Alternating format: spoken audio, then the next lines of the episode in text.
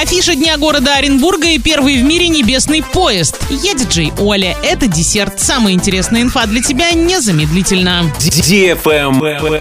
News. 27 августа Оренбург отметит свой 279-й день рождения. Праздник начнется со Всероссийского фестиваля энергосбережения и экологии вместе ярче 2022, который пройдет в парке имени Ленина. Оренбуржцев ждут выступления учащихся музыкальных школ и школ искусств города, музыкальные, танцевальные и выставочные площадки. В этот же день пройдет торжественное открытие обновленного Оренбургского театра кукол Пьеро, в котором проходит реконструкция. А на главной пешеходной улице состоится парад духовых оркестров. Основным событием Дня города станет праздничный концерт с участием артистов российской эстрады. В центре города перед оренбуржцами выступит Ирина Дубцова и группа «Отпетые мошенники». Около стадиона Оренбург группа «Раса». Завершится праздник фейерверком без возрастных ограничений.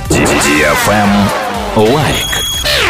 В Китае запускают первый в мире небесный поезд. Поезд на магнитной подвеске, который буквально парит в воздухе. На экспериментальной железной дороге длиной 800 метров используют мощные магниты, которые поднимают в воздух поезд с 88 пассажирами и приводят его в движение. Рельс такого поезда находится на высоте около 10 метров над землей. Физического контакта у поезда с рельсом нет. Транспорт движется под рельсом со скоростью 80 километров в час. Благодаря отсутствию трения с рельсом для движения поезда требуется немного энергии. Стоимость строительства такой дороги в 10 раз дешевле, чем стоимость постройки метро. Travel Guide. РЖД открыли капсульные отели на Ярославском и Казанском вокзалах Москвы. Они размещены в залах «Комфорт». Капсулы для сна рассчитаны на одного человека, но допускается размещение матери с ребенком до 6 лет. Они работают круглосуточно. Все капсулы оборудованы шумоизолирующей шторкой, багажным отделением и розеткой формата USB. Цены на размещение в таких отелях